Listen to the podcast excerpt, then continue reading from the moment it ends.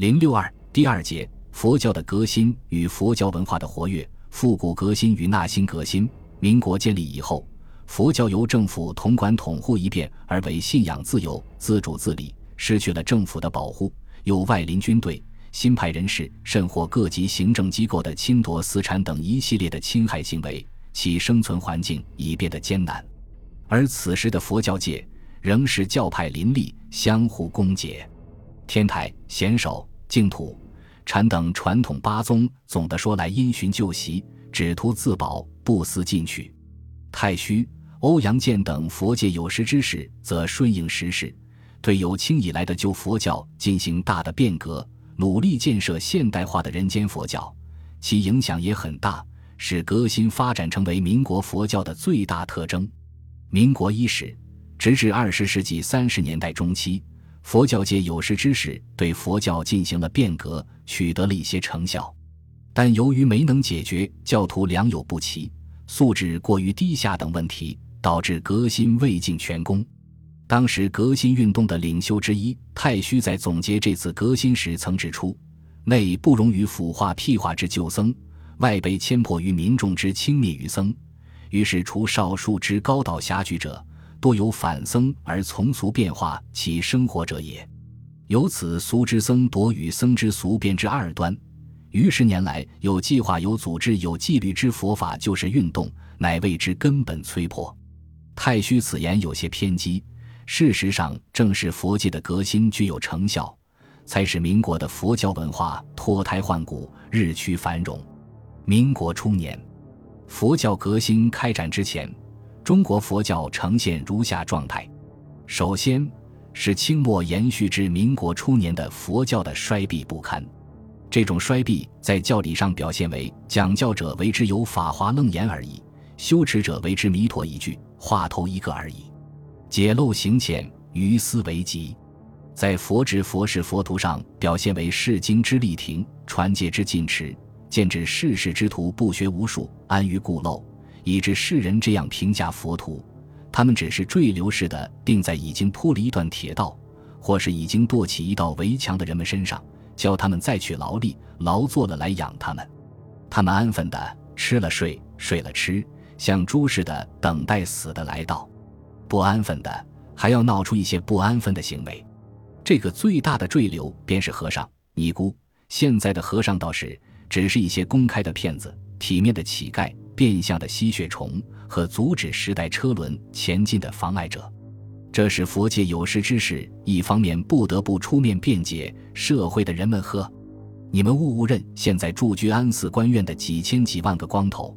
除了少数极少数的真正皈依我佛的和尚外，就是佛教的信徒。现在住在安寺官院的光头，我看他们都不是佛教徒，都不是皈依释迦牟尼的。你看释迦所主张的理论，他们有实行的吗？你看现在和尚，终日不是念佛号和念咒语，便是吸烟饮酒。他们所讨论不休的题目，有许多是释迦牟尼所及不愿讨论的；他们所恬然做去的事，有许多是释迦牟尼所禁止人做的。所以我大胆说，现在的和尚不是皈依释迦的，另是方外游民罢了。另一方面，也使他们痛切地认识到。再不及时革新整顿佛教，佛教就要衰亡了。他们经常引用贾谊《过秦论》中的几句话来提醒全体佛界人士及其革新自身：亡六国者，六国也，非秦也；亡秦者，秦也，非天下也。其次，清末杨仁山复兴佛教的思想已得到广泛认同。杨氏经营金陵刻经处五十年，刻经约三千卷。其中包括很多宋元以后在中国遗失的重要佛教著作，这就大大促进了佛教思想的传播。杨仁山还积极兴办佛教教育事业，他创立的低环经社、佛学研究会，培养了很多高才。后来成为民国佛教革新运动领袖人物的太虚、欧阳健都曾做过他的学生。民国建立以来，佛教还不断受到科学等新思潮的冲击，科学影响力之大。使太虚等有识之士不得不宣称，佛教徒也应该以科学为本，并身体力行，提倡学习科学，努力使佛学与科学接轨，并顺应科学的进步而革新发展，以摒除迷信的恶名。他说：“现在是科学发达的时候，专上物质文明，无论什么，必须考验其有否真凭实据之存在。所以，因神而设及不可审视的宗教均难存立。但佛教并非因神而设，佛祖释迦牟尼只是生于人世之一有情，而非所谓神秘之神道类。不过，人格伟大、智慧圆满、道德超拔、慈悲深厚之一人。”他之所以被人们称颂，是因为他发现了宇宙人生的真理，这和科学家因发现事物的定理而被人们赞扬是一个道理。因此说，佛教是无造物主、无灵魂说的无神宗教。总之，余之所取于佛教者，乃佛教之最上层究竟义耳。若通盘论之佛教，实见有多神一神无神之性质者也。但就佛教之最上层称与究竟义而论。实不可以寻常之宗教性质限之，其发挥无神之真理最为透彻。民国佛教界的上述现状，使有识之士迫切要振兴佛教，使佛教适应时代潮流，趋向现代化。欧阳健和太虚都为此奋斗了一生，只是前者致力于佛教学术研究的现代化，而后者着力于僧伽制度的现代化。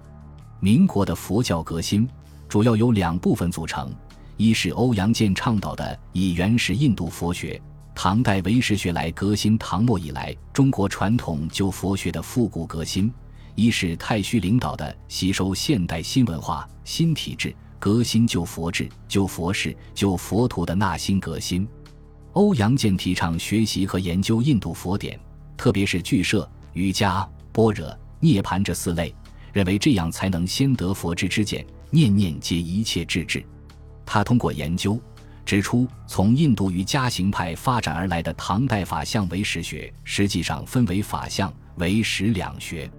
盖弥勒学者发挥法相与唯识二事也，初旦法相，后创唯识，是法平等曰法相，万法统一曰唯识。二事可相摄而不可相小，亦复不可相乱。这就打破了认为法相和为实是一种学的传统观念。欧阳健的看法得到了一些人的赞同，如章太炎就评价说：“为其实足以独步千四。”对于中国传统佛学精华所在的禅、天台、显首宗，欧阳健则提出了批评，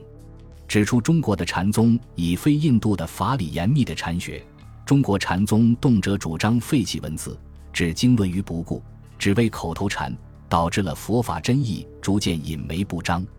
他对天台、显首两宗则进行了根本否定，其方式是先断析两宗的理论依据《楞严经》和《大乘起心论》是伪说，然后再顺理成章地否定两宗。他说：显首、天台欲成法界一城之动，而一根起信反窃居于外膜，盖性体之用烦乱小染，呜呼正法。并认为唐代唯识学已将这两宗吃破，一切埋阴荡敌尽，人们更不应该相信两宗的伪说。欧阳剑的大弟子吕澄撰文指出，天台、显首两宗主要的伪说是性觉说，而实际上佛教真正的本意是性觉说。他还认为，中国传统佛学禅、天台、华严、净土、密宗都是建立在这种错误的性觉说基础上的。因而都没有多大价值。我国佛法自转师一系终绝以来，正统沉沦经千余载，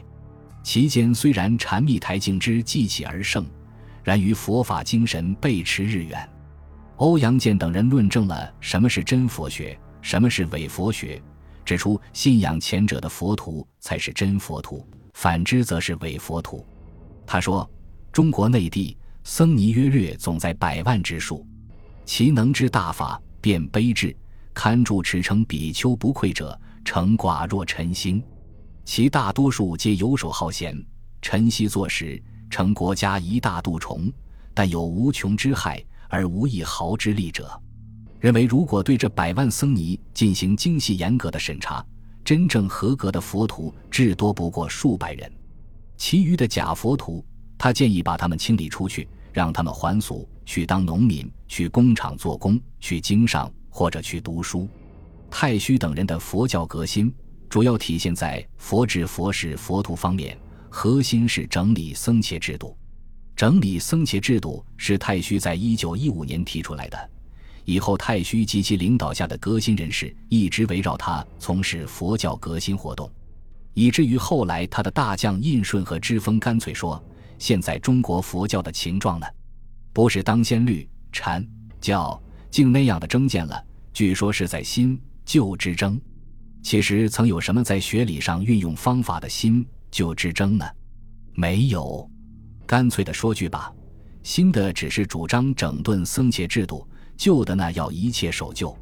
太虚在解释这样做的原因是说，辛亥革命成功，中国既成立了共和立宪的国家，僧伽制度也不得不依据佛制加以适时的改变，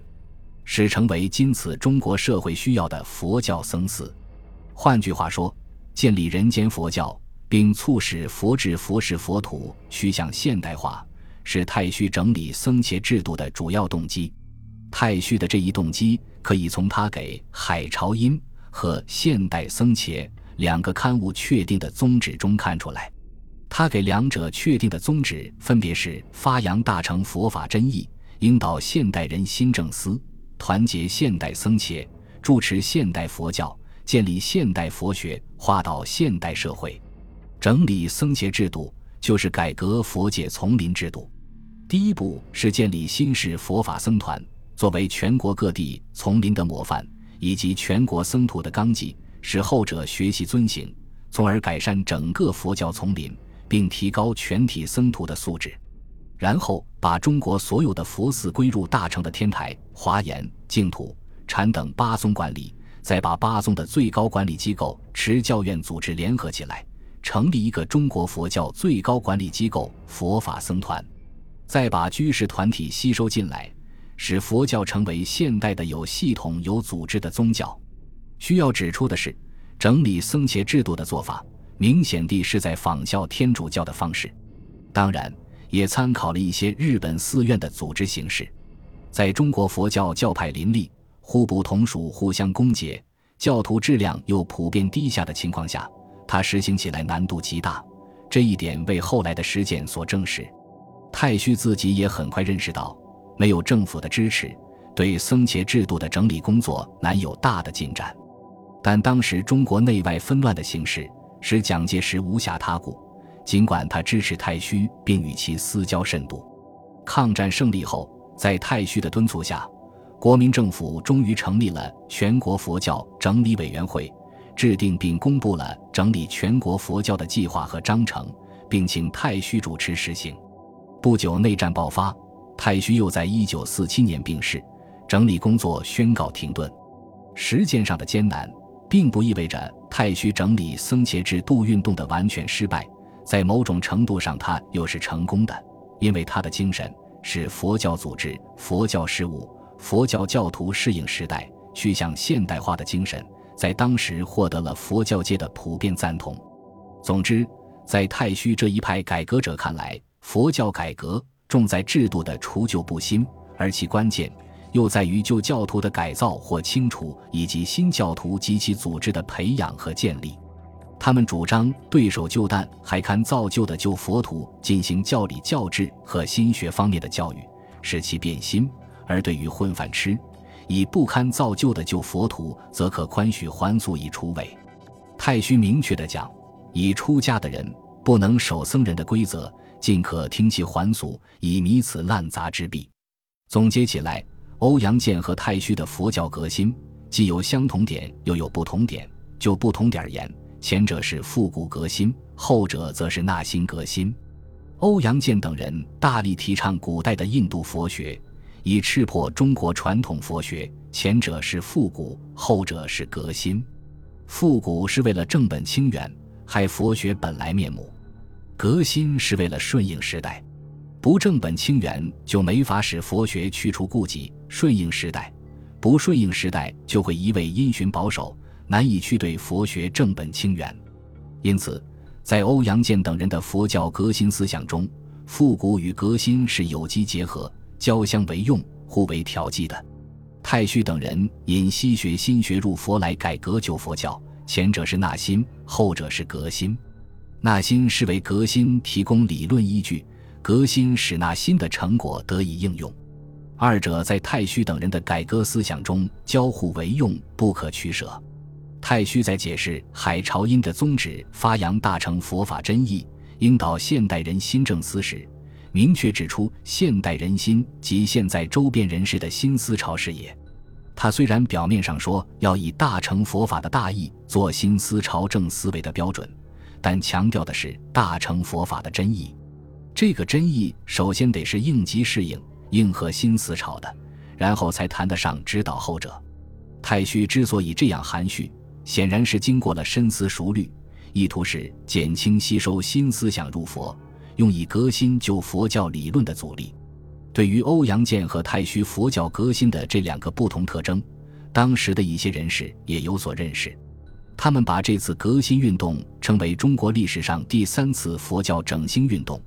肯定它是对于千余年残局之反动，而以复古为旗帜之者也，是复古与革新巧妙结合的产物。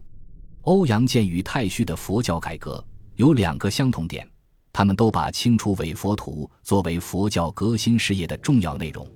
视其为革新成败的关键，并做了大量的工作，都注意把西方的科学方法引入佛学研究领域，使近代之佛学。不重谈玄说妙，而在实事求是。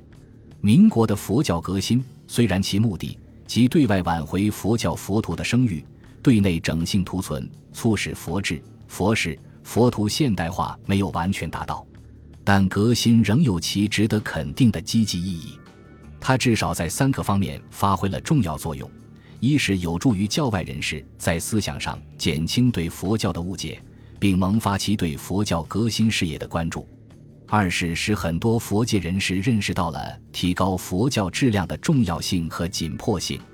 当时，联手旧派的代表人物印光也认识到了“哲人日息，法范日凋，法门无人，外物常侵，改四兴学，时有所闻。直至今日，微乎其微。若不整顿，力减轻颓。”这就不仅有助于当时佛教革新的主流改革僧伽制度的开展。而且推动了多项佛教事业顺应时代的发展而日益现代化。